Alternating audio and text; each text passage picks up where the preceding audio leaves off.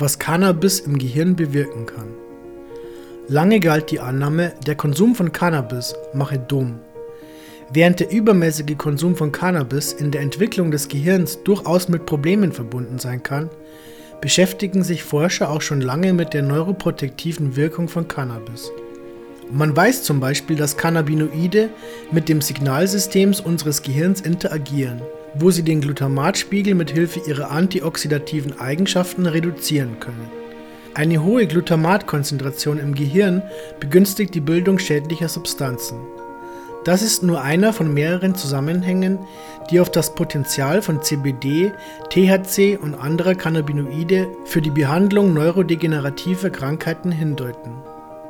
Anstatt Gedächtnis und Gehirn zu schädigen, scheint es beinahe so, als könne das medizinische Potenzial von Cannabis sogar das Gegenteil bewirken und für die Behandlung altersbedingter Gedächtnisschäden und Krankheiten wie Demenz interessant sein.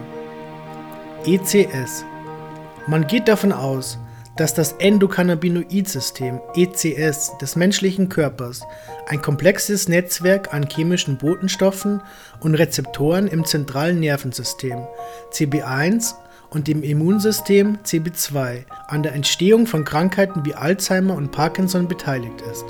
Die vermehrte Anzahl an CB2-Rezeptoren, die Forscher im Gehirn von Alzheimer-Patienten nach dem Tod gefunden hatten, veranlasste sie zur Annahme, dies sei eine Reaktion des ECS, um die chronische Entzündung der Krankheit zu bekämpfen.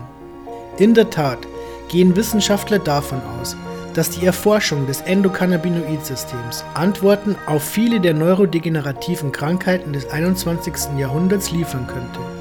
Es scheint so, als können Phytocannabinoide wie THC oder CBD nicht nur die Entwicklung neurodegenerativer Krankheiten aufhalten, sondern auch vor der Entstehung solcher Krankheiten schützen. Schutz durch entzündungshemmende Wirkung. Chronische Entzündungen gelten als Auslöser vieler Krankheiten, darunter auch Alzheimer. Es ist zwar noch nicht abschließend geklärt, ob Entzündungserscheinungen als Folge der Krankheit auftreten oder diese in der Entstehung begünstigen. Man ist sich jedoch einig, dass die Linderung der Entzündung ein wesentlicher Teil der Therapie ist. Dr. Gary Wank ist Professor für Neurowissenschaft an der Ohio State University und erforscht seit 25 Jahren die Behandlung von Alzheimer und anderer neuroentzündlicher Erkrankungen. Gegenüber Psychology Today sagte er, dass das menschliche Gehirn ab einem Alter von 30 Jahren vermehrt Anzeichen einer Entzündung zeige. Zunehmende Entzündungen im Gehirn würden die Produktion der für unser Gedächtnis wichtigen Neuronen hemmen. Laut Dr. Wenk könne die regelmäßige Einnahme einer geringen Dosis der komplexen Verbindungen der Cannabispflanze in der Mitte des Lebens den für die Entstehung von Demenz verantwortlichen Prozess verlangsamen. Die Theorie ist allerdings an ein paar Bedingungen geknüpft. Kein Konsum von Cannabis, wenn das Gehirn noch nicht ausgewachsen ist.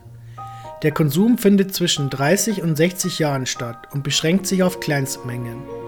Am besten konsumiert man Sorten, die nicht genetisch verändert wurden. Bei bereits bestehenden Anzeichen einer Demenz sind die Erfolgschancen wesentlich geringer. Cannabis kann die Bildung neuer Gehirnzellen fördern. Während der übermäßige Konsum von Cannabis bei Kindern und Jugendlichen negative Auswirkungen auf das Gehirn und die Entwicklung haben kann, geht man mittlerweile davon aus, dass das Endokannabinoid-System eng mit der Neurogenese, der Neubildung von Gehirnzellen verbunden ist. In einer im American Society for Clinical Investigation JCI veröffentlichten Studie testeten Forscher, wie Ratten auf die regelmäßige Gabe des potenten synthetischen Cannabinoids HU210 reagieren.